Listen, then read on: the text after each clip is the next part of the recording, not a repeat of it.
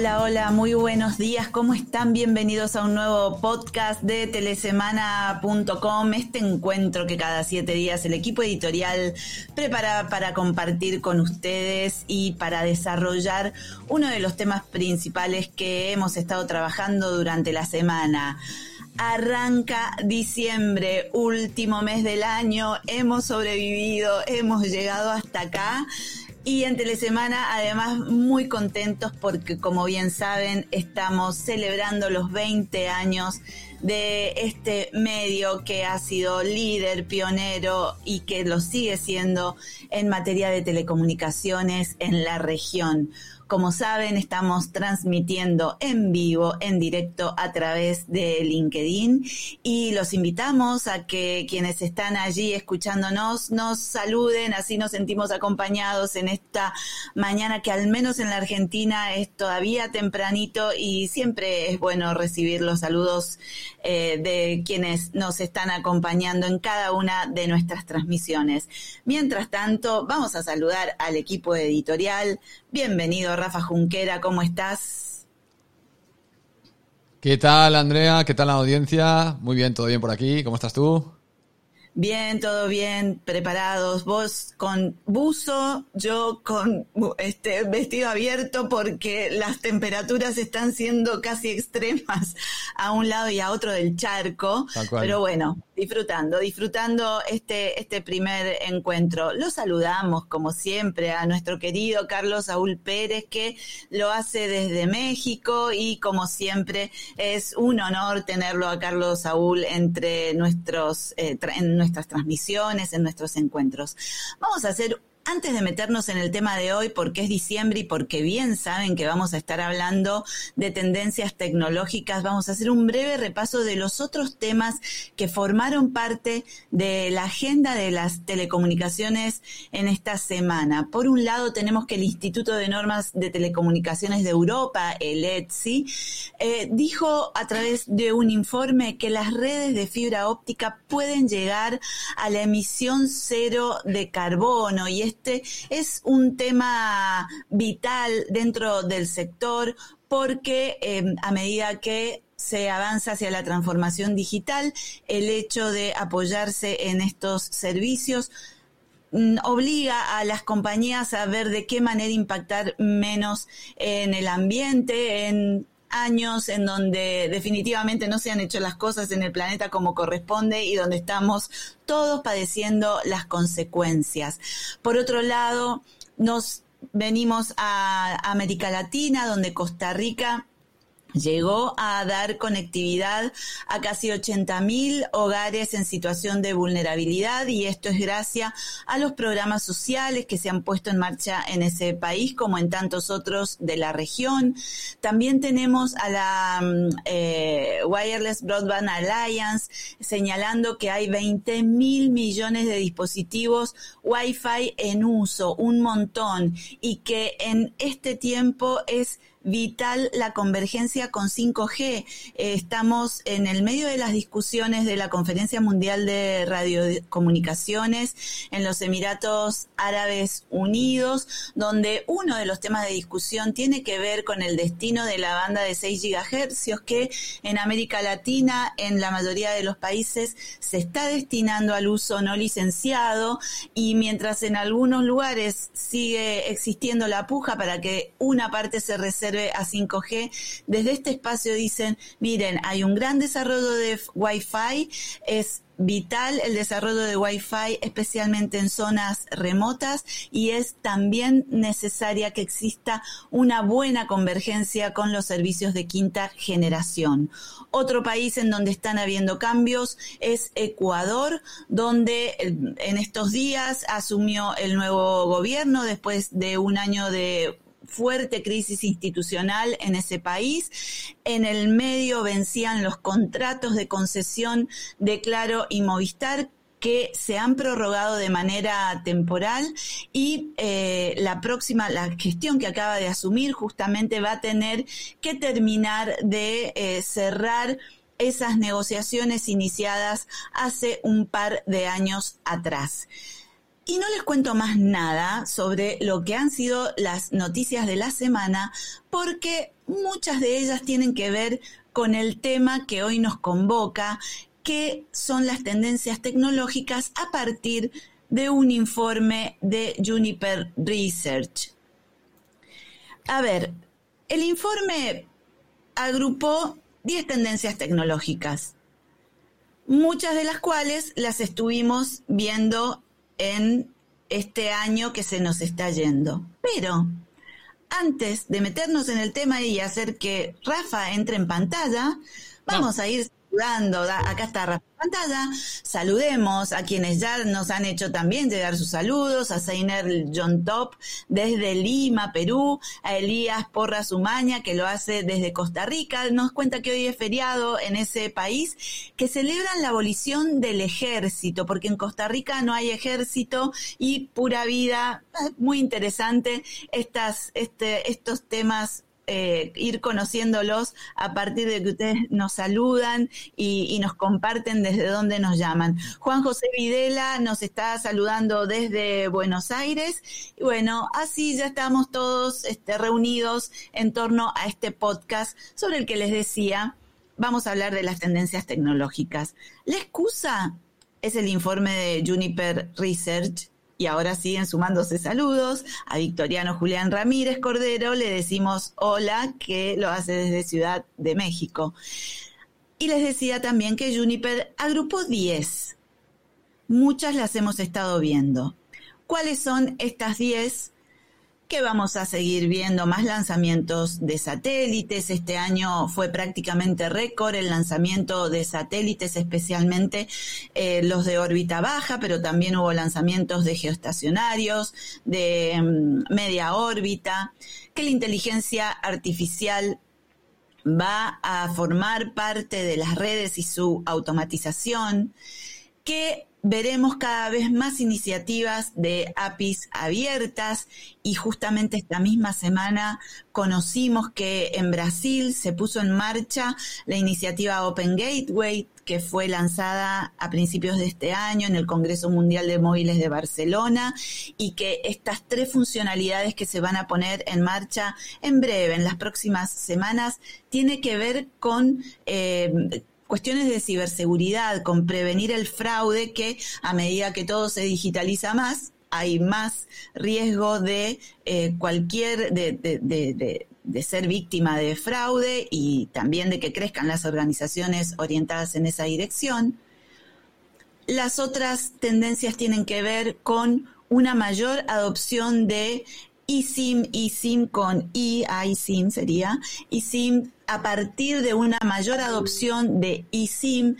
Hace unos días también publicamos un informe vinculado con ese tema que eh, postulaba que en un par de años ya, va a ser masiva el, el, envío, va a ser masivo el envío de smartphones dotados de el chip virtual, para decirlo de una manera llana. Otra de las tendencias que Juniper identificó fue que la ley de mercados digitales de Europa va a obligar a los OTT a desarrollar capacidades multiplataforma, una más. Así después eh, empieza Rafa a desarrollar cada uno de estos temas.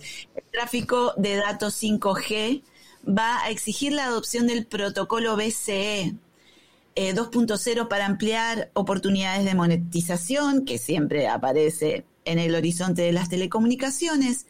Y las otras tendencias tienen que, ver con reducir el impacto ambiental. Al inicio de nuestra transmisión señalábamos que el Instituto de Normas Europea ha señalado que es posible avanzar en esa dirección y sin muchos problemas.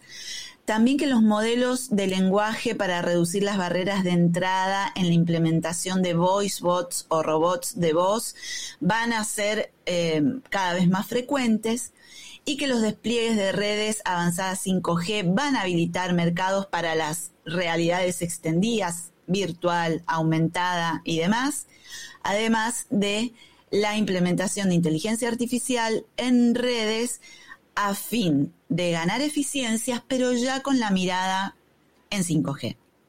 A ver, son todos temas que hemos estado abordando a lo largo del año. No nos vamos a sorprender si consideramos que el tema de la inteligencia artificial está presente en el sector, que hay una necesidad de automatizar ciertas operaciones para ganar eficiencia, operatividad y demás, y también que hay un cierto temor por dejar todo en manos de la tecnología y que de, de repente millones de usuarios se queden sin servicio. Son cosas que suceden y cuando nos quedamos sin un servicio digital como un WhatsApp o un Instagram o cualquiera de esos servicios, siempre se encienden las alarmas porque parece que nos hemos quedado aislados en el mundo. Imagínense si pasa algo así con una red móvil, el no sé si desastre, pero el, caos en que podría eh, caer el mundo frente a un corte tan masivo. Y de hecho, cuando hay ataques informáticos, hablando en términos de seguridad, es algo del, temor y de, y de, de, la, de la falta de protección que se siente cuando suceden estas cosas. Entonces, son todas tendencias que a las operadoras les llama la atención, la inteligencia artificial se propone como algo seductor y desafiante al mismo tiempo, pero ojo al piojo, que no es algo tan fácil porque después los ojos y los, y, los deditos acusadores, y así se los digo, cae siempre por las, sobre las operadoras de telecomunicaciones antes que sobre una proveedora de servicios digital. A las proveedoras de servicio digital es como que todavía se le perdonan mucho más las cosas. Pero bueno, dale, Rafa, metete en la pantalla. Bueno, que me metan, que me metan. Dale, dale. Ahí nos saluda José Felipe Otero, un grande Rafa, y sí, ya lo ah. sabemos, es un grande. No, le, llego, no le llego ni a las rodillas a José Otero, en conocimiento. Es otro grande, es otro ah. crack, pero bueno. Me tira flores, pero a su lado soy un fraude, madre mía. No, no, no, no. acá nadie es un fraude. no, pero para en términos relativos, José Otero es una enciclopedia con piernas. José Otero no tiene rival. En el, yo creo que no hay. Es el Messi del sector. sí, sí, sí. Para mí, ¿eh? por, lo menos para mí. Yo lo, que he aprendido con José Otero, lo que me ha enseñado a mí este señor. Bueno, voy a decir este chico, porque ¿cómo este, este señor? este chico. Este chico, lo que a mí me ha enseñado este chico es. Y que nos sigue enseñando, por lo Siempre. menos. Este, Siempre. Es, es compartir el es tan generoso compartiendo su conocimiento que después lo ponemos a disposición de, toda la audiencia de Telesemana, que es realmente un placer tenerlo acá. Mirá todos los mimos que te estamos... Sí, a tope, a tope. Las flores que te estamos tirando. Eh, él, ha, tirado, un ramo, le hemos tirado un jardín nosotros. sí. Pero es verdad, es verdad, es. verdad. A veces hay que, hay que saber también reconocer a, personajes como José Otero que, que son fundamentales en el sector. O por lo menos desde el punto de vista de Telesemana han sido, ahora que celebramos los 20 años, ¿no? Una persona fundamental ha sido José Otero. O sea que Así es. está muy ligada a la historia de, Telesemana. Sí, y de todos los equipos que has tenido, Rafa, ¿no? Sí, bueno, pero y José Otero ha estado unido porque José estuvo muy al principio, eh, no solo en un rol de cara hacia la gente, sino de espaldas, eh, en el backstage, ayudándome o ayudándonos, cuando al principio pues las ayudas eran mínimas, ¿no? Y José siempre estuvo ahí. Y recuerdo, él, se acordará de nuestras charlas en Miami en el Starbucks, porque coincidimos los dos un tiempo en, Miami viviendo, y quedábamos en el Starbucks y, consultar con él y que él me dijera las cosas que estaba haciendo mal, eh, la honestidad que me tiraba, el, empujón que me daba, el, de seguir, eh, porque era crítico, pero también a la vez era, me alababa cuando las cosas se hacían bien. Y bueno, ese intercambio de ideas con José en los Starbucks cuando estábamos ahí los dos definiendo cosas en nuestro futuro, pues fueron fundamentales. Yo tengo un gran recuerdo de, esa parte inicial con, él. Es que José Otero es más que un solo un analista para Telesemana y para mí personalmente es, es uno de mis grandes amigos en, el mundo, ¿no? Sí, sí, sí, sí, es un gran amigo José también. Eso también hay que decirlo. Es muy generoso como persona. Esperemos haberlo emocionado y que se le esté piantando un lagrimón. Sí, o tres. A ver, lo que pasa es que es difícil, ¿eh? José es duro, ¿eh? Luego luego se meterá en el baño y llorará solito, pero delante tuyo hará como que, bueno. Sí, sí, sí. Pero hace unos días que pasó por la Argentina lo pudimos abrazar. Así que hemos logrado este em, eh, suavizar un poco al oso. No, porque le das cuatro copas de vino y entonces sí que se deja, se deja hacer de todo. Bueno, vamos a lo nuestro. Vale, sí, sí, sí. Se ha convertido esto en de José Otero Show. claro. Y la audiencia quiere que hablemos sobre las tendencias. Y dijimos al principio del programa que esta semana hubieron muchas noticias que mostraban una especie de hilo conductor de lo que está pasando en el sector. Bueno, yo ahora te tiro la pelota porque hablé mucho. ¿Qué fue lo que te estuvo llamando la atención? No, mira, son, son muy buenas tendencias, pero muchas de ellas son, para mí no, son tendencias, son, porque depende de cómo definamos tendencia. Quizá tenemos que empezar a ser semánticos ahora y ponernos, ponernos puntillositos y con el bisturí en lugar de con la brocha, ¿no?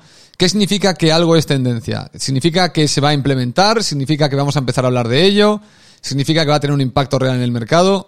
ahí es donde, ¿qué significa tendencia? Que vamos a estar hablando mucho de ello porque a veces hemos hablado mucho de tecnologías, pero que luego no se han convertido en, en nada materializado, ¿no? Y bueno, entonces estamos, estamos ahora en, en, la, en, la, en intentar definir cuáles de estas eh, son tendencia o no. Por ejemplo, eh, lanzamiento de satélites. Es, si la tendencia es algo que sucede de forma práctica, tú lo has dicho, año récord 2023, seguramente en el 2024 se va a mantener la tendencia de lanzamientos porque, bueno, hay diferentes órbitas, hay muchas constelaciones que se están lanzando, está habiendo mucho desarrollo incluso en el abaratamiento del lanzamiento de los satélites, que es una de las barreras que tienen estos satélites. O sea que esto sí que creo que es una tendencia no del año que viene, sino una tendencia que arranca ya hace un, tiempito y que está cogiendo esa velocidad de crucero donde el satélite va a tener eh, mucho recorrido, ¿no? El tema de las Open APIs, creo que hablaremos mucho, pero no sé si veremos tantas implementaciones. Ya sé que Brasil está ahora con, con la de seguridad y tal. Eh, no, no puedo no referirme a tendencias, ¿no? Y cuando digo tendencias, justamente es, si miramos hacia atrás, ¿qué trabajo se ha hecho con las Open APIs? Lo que vemos es que ha habido, eh, bueno, mucha, mucha charla de tendencias de APIs y poco desarrollo en cuanto a los operadores trabajando juntos. Es verdad que todos tienen sus APIs, eh, que dificultan evidentemente su monetización, porque los desarrolladores que quieran monetizar o que quieran utilizarlas tienen que crear para cada operador eh, ese llamado al, API. Yo le llamo API, pero bueno, le llamamos APIs. Eh, al API de cada operador. hay algunos que son comunes, hay otros que son específicos. Bueno, hasta que no haya como digamos, una norma que haga que el desarrollador con un solo desarrollo se pueda conectar al API de cualquier operador en todo el mundo, pues va a ser más difícil que algunos servicios escalen como deberían para ser monetizados por los operadores y para el propio desarrollador que hace esa llamada a un recurso de la red. Esto de los APIs, para mí, yo recuerdo hace muchos años que ya había una, iniciativa que se llamaba OpenAPI que no llegó a nada. Eh, para mí era fundamental, lo estuvimos hablando yo, yo, me puedo, a ver, me tiro a la piscina, pero esto puede ser fácil 2008, 2009. O sea, estamos hablando de tropecientos mil años donde ya alertábamos que hasta que no haya Open APIs, hasta que no haya unos APIs comunes de todos los operadores, no vamos a ver un desarrollo masivo de aplicaciones que usen los recursos de la red como hoy utiliza recursos de Amazon Web Services bajo demanda. Que necesito storage, lo puedo contratar. Que necesito cómputo, lo puedo contratar. Eh, en cambio, en las redes de telecomunicaciones están todos estos activos y son difíciles de acceder, son difíciles de que un desarrollador diga, pues tengo esta gran idea de este servicio y necesito utilizar este recurso de la red del operador, ¿no? Eh, y cada vez que alguien lo utilice, pues hay un pago por, por el llamado de, al, API, al API, ¿no? O la utilización de ese recurso. esto es algo que eh, llevamos tanto tiempo. Le, tengo mucha fe, porque siempre he pensado que era un, una vía eh, que, no, que no se podía dejar pasar, pero son tantos años que no acaba de cuajar, que no acaba de despegar, que lo vuelvo a ver ahora y sí que vuelvo a ver otra vez el ímpetu, pero al final, no sé, lo, quiero ver, quiero ver que se materializa porque siempre he sido un gran defensor de lo que serían las Open APIs, ¿no? Cuando hablamos de... Tal vez, Rafa, eh, la, podemos ponerle una ficha a favor con, por el hecho de que ahora está la GSMA detrás, un conjunto de operadoras a lo largo de los distintos continentes trabajando en ese sentido y el hecho de que tres operadoras se hayan puesto de acuerdo en Brasil, en el caso de América, a ver, convengamos que América Latina va a ser el terreno de la experimentación de esto, ¿no? Ojalá. Eh, y, que, y que va a suceder en Brasil sobre el que venimos diciendo que ha retomado un, un, un rol de liderazgo en cuestiones tecnológicas muy fuerte. Entonces, por ahí a ver, sabemos que las tecnologías siempre necesitan su maduración, o no la tecnología, quienes usan la tecnología necesitan madurar las cosas. 10 años, bueno, 15 años, bueno, puede ser un tiempo prudencial. Y, a lo mejor ahora, con todo este espíritu también de colaboración y demás, es el momento de empezar a ver cosas más concretas. Ojalá, ojalá. sí, ojalá. Porque mm, es cierto que hay una parte de cooperación. Mira, uno de los servicios eh, más, de hecho en Brasil el SMS, es que eh, en Brasil se dan varias paradojas. Que es que se están, eh, creo que se, no sé si es con los, con los SMS o esto lo dice Juni, pero a ver, déjame ver. Pero en, el Rising Fraud de SMS, claro, sí. Por parte de los APIs es por el fraude en SMS y por el uso del SMS. Bueno, curiosamente Brasil era el país que tenía peor uso de SMS de toda América Latina cuando el SMS estaba en su más en mayor auge. Los brasileños no no eran muy fans del SMS, era el país que tenía el menor tráfico de SMS de América Latina. Eh, me acuerdo que había un, operador le llamaba Torpedo a su servicio de, de SMS eh, bueno, er, eran poco. Entonces dices, qué curioso que justamente en el país donde el SMS tradicionalmente era menos popular, es el primero que lanza unos APIs que intentan parar el fraude de los SMS y, del ataque por ese lado. Eh, bueno, una pequeña curiosidad eh, histórica. eso por un lado. por otro lado, la cooperación entre operadores en el SMS fue una cosa que se hizo automática. Eh, se, detectó que si no había interconexión entre los operadores y se podían enviar SMS entre operadores, el SMS no iba a despegar. Y eso propició el despegue de un, de un servicio muy lucrativo. La pregunta es, si ya ha habido momentos donde ha habido servicios muy lucrativos gracias a la cooperación, ¿por qué cosas como lo de los Open APIs ha tardado tanto? O sea, ¿por qué la lección del SMS no dibujó un marco donde los operadores supieran hasta aquí cooperamos, hasta aquí competimos, ¿no? Y esto de los APIs, como dices tú, está fomentando la cooperación. Espero que esta cooperación no se frene. Espero que realmente los operadores sepan cooperar en esto de los APIs como cooperaron en su día para entender que interconectándose y provocando que el SMS estuviera en todos lados, saliera y llegara de donde fuera, eh, que ese el camino, ¿no? Y esto, esto lo hemos visto mucho con el SMS y luego no tanto con otras cosas, ¿no? A pesar de que sí, los operadores comparten infraestructura en algunas zonas, sí que se han visto cosas.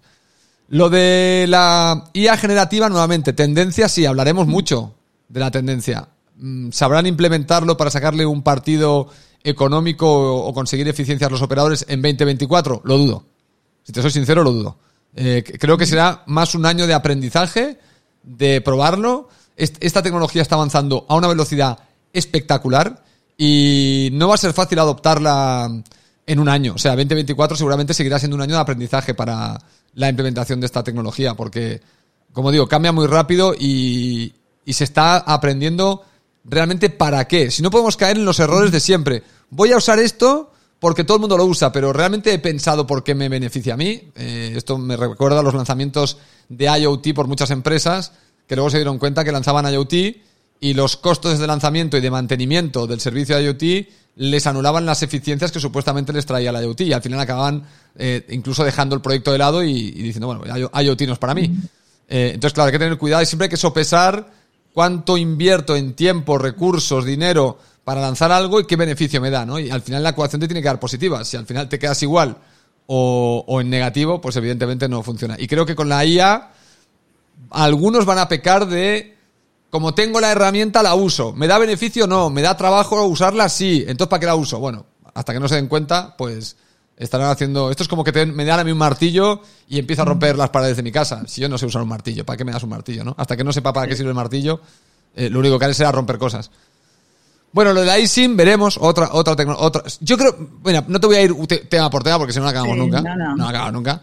Lo que veo que son tendencias de aquí y la gente que esté escuchando el podcast no lo va a ver, los que estén en LinkedIn sí, de bla, bla, bla. Eh, que nos viene muy bien como medio. No, no voy a esquivar el hecho de que aquí nos están dando 10 piezas de contenido para el año que viene buenísimas, que vamos a estar redundando y dándole vueltas en la rueda del hámster, eh, hablando de ellas seguramente todo el rato, pero que se conviertan en cosas realmente em, potentes en 2024, no lo veo. Por ejemplo, te hablan del Network Wide AI Implementation to Increase Efficiency of Functions mientras se acerca la 6G. Fua, mientras se acerca la 6G, que está planeada para el 2030. O sea, claro. estamos hablando ya de... Eh, quizá en el 2030 sí que el tema de implementación network-wide de, inteligencia artificial es una realidad, pero claro, en 2024 lo veo, lo veo eh, prematuro. Hablar, Andrea, no te olvides, no te, no, o sea, no te quiero, no te, no, te quiero chafar el, la guitarra porque vamos a, tú y yo de estos temas vamos a hablar lo que no está escrito. Eso, eso seguro. Seguro, seguro. El, el, tema es que, a ver, las tendencias. Tendencias es como lo dijiste, son los temas sobre los que más vamos a estar hablando. ¿Y por qué? Porque realmente ayer salió el Ericsson Mobility Report eh, con la cifra de cierre de conexiones 5G para este 23, que se ubicó, eh, se, está previsto en 1.600 millones de conexiones. Es un crecimiento de más de 60% respecto a los mil millones con que cerró 2022 momento en el que se había previsto que este año la cantidad de conexiones 5G iban a crecer en un 50%, es decir, estamos viendo una adopción mucho más acelerada de la quinta generación de lo que inclusive se había previsto como más acelerado. Y creo que todas las tendencias están apalancadas en el despliegue de 5G. A ver, ¿por qué se habla de que vamos a seguir hablando de, satélites y demás? Porque está en proceso de desarrollo todo lo vinculado con eh, eh, comunicación directa entre el smartphone y el satélite. Y esto lo habilita más que nada de aquellas, las tecnologías 5G eh, a medida que se masifican, porque prometen llegar a todos esos lugares remotos a los que otras tecnologías anteriores no han llegado. Cuando se habla de realidad aumentada y realidad extendida, el desarrollo de nuevas aplicaciones, no es porque no lo conozcamos, sino porque hay que encontrar una aplicación que valga la pena semejante nivel de desarrollo. Hablamos de que son aplicaciones que requieren de redes robustas, que trafiquen una enorme cantidad de datos a alta velocidad y por eso vuelve a aparecer el tema como una de las tendencias para el año próximo. Si este año, en este 2023, vimos una adopción mucho más acelerada de lo previsto en términos de conexiones de quinta generación, y se está previendo que en 2024 sea realmente el momento del despegue de la tecnología, bueno, es lógico que se esté hablando de inteligencia artificial porque la inteligencia artificial requiere de 5G mm. y de todo lo que tiene que ver con estas funcionalidades y aplicaciones más sofisticadas que exigen redes robustas. Lógicamente, esto lo vamos a ver en los países centrales, porque el reporte de Ericsson dijo, el la zona más adelantada en términos de adopción sigue siendo América del Norte, básicamente Estados Unidos, en la actualidad con un 61% de penetración de la tecnología 5G, le saca 20 puntos a, Asia Pacífico, desde China, Japón y Corea del Sur, que tiene un 41% de penetración de este servicio cómo queda parada América Latina y América Latina queda parada a mitad de camino. Se supone que la penetración de la quinta generación va a llegar a un 51% a final de esta década. Entonces, ¿por qué? Porque en América Latina sigue siendo dominante la tecnología 4G, que todavía tiene mucho terreno para recorrer en términos de despliegue de redes parece que nos pisáramos la cola porque siempre volvemos al mismo punto. Siempre. Pero eh, esta vez eh, eh, se destacó en el, en el artículo de, de, Ericsson que, que esta vez Ericsson consideró dos variables que hasta ahora no aparecían, por lo menos de manera evidente, que es la macroeconomía lo que el impacto que las cuestiones de macro están generando a nivel global y en América Latina de manera particular y las cuestiones geopolíticas. Definitivamente el sector no es un compartimiento estanco que se maneja al margen de las coyunturas económicas o macroeconómicas, ni tampoco de las pujas a nivel geopolítico que existen. Entonces, esta vez apareció bien marcado en el reporte y definitivamente que América Latina recién prevea una penetración de 51% para finales de la década, tiene que ver con la actualidad que está atravesando la región, donde este año se finalizó su subasta 5G Argentina, Uruguay, México avanzó a, su ritmo, Chile va por su segunda subasta, República Dominicana también. Tenemos a, Chile y a Brasil promoviendo los nuevos despliegues pero los países también están cruzados por situaciones de su propia coyuntura muy fuertes. Hablábamos de Ecuador y su crisis institucional hace unos días que las, donde las operadoras tienen que renovar sus contratos. Obviamente que todos estos temas retrasan las decisiones en materia tecnológica. Y obviamente que en, en la medida en que siga, siguen habiendo en el mundo tensiones a nivel geopolítico, básicamente, entre Estados Unidos y China, eh, América Latina está en el medio de esta discusión porque ambos quieren ejercer sus influencias sobre nuestro continente, cada uno con su estilo. Em, entonces, bueno, eh, no, no se puede ya obviar que em, en la medida en que nuestros países no atraviesen situaciones de mayor inestabilidad y de, mejor bienestar para sus ciudadanías, poco pueden hacer las operadoras de telecomunicaciones como cualquier otro sector para impulsar más fuertemente la adopción de sus servicios. Y a mí no me gusta justificar a las operadoras, ¿eh? No me gusta para nada, pero también hay que admitir que en un punto son las que asumen el riesgo eh, eh, cuando deciden eh, realizar una inversión y tienen que dar cuenta frente a sus accionistas de en qué lapso se va a recuperar eso, en un contexto donde, una vez más, 5G no tiene casos de negocio. Eso es, y eso, y acá te traigo un punto para, para que vos también lo compartas, eh, Rafa, el, informe de Ericsson lo que señala es que a partir de la mayor adopción de 5G van a aparecer los casos de uso. Es decir, los casos de uso van a aparecer porque haya más usuarios comunes y corrientes adoptando la tecnología, no porque los casos surjan de todo esto que venimos hablando de la colaboración entre el sector privado, el sector público y la academia para encontrar para qué sirve la quinta generación. Y esto también me pareció genial en el reporte que nos da para hacer un podcast solamente de las contradicciones de la industria. Es que, no, es que es, esto último, a ver, no he visto el reporte, ¿eh? voy a hablar de lo que acabas de comentar porque no lo he leído, pero eh, este cuento, como ya lo hemos oído con la 3G, con la 4G y la, bueno, y la 5G, lo estamos, ahora la repetición es la misma, ¿no? Eh, tú esto es como la teoría económica de produce y venderás, ¿no? Eh, que era también la que intentó implementar Reagan en los 80 en, en Estados Unidos, es produce y venderás. Y depende de que produzcas. Si produzcas algo inútil que no tiene ningún valor y que a nadie le sirve de nada, no lo venderás. O sea, al final no, no la frase está incompleta, eso del produce y venderás. Bueno, entonces tú, tú lanza 5G que ya verás cómo acabará apareciendo algo que te dará dinero, ¿no?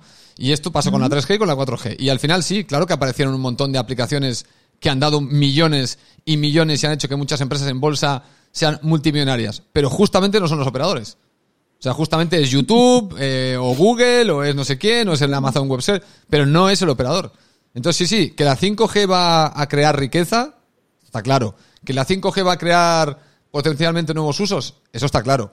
Eso ya ha pasado con 3G y 4G. La cuestión aquí es, ¿eso lo va a monetizar el operador o quién lo va a monetizar? Porque ya sabemos que hay terceras empresas que cuanto más potencia le das a la red, sea fija, con fibra, o sea con 5G, 6G, lo que sea que venga, ya sabemos que hay aplicativos de empresas muy poderosas que se nutren. Les estás dando, tienen un incendio y les estás tirando gasolina al fuego.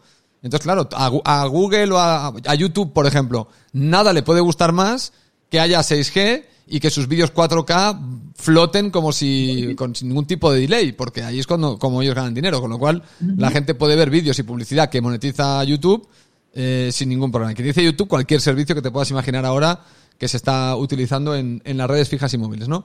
Entonces, esto de, que la 5G proporcionará riqueza y tal, sí, sí, esto, esto está claro. Yo esto no lo voy a negar, porque sí que hemos visto un aumento de la riqueza generalizada en la vida digital con la llegada de 3G y 4G.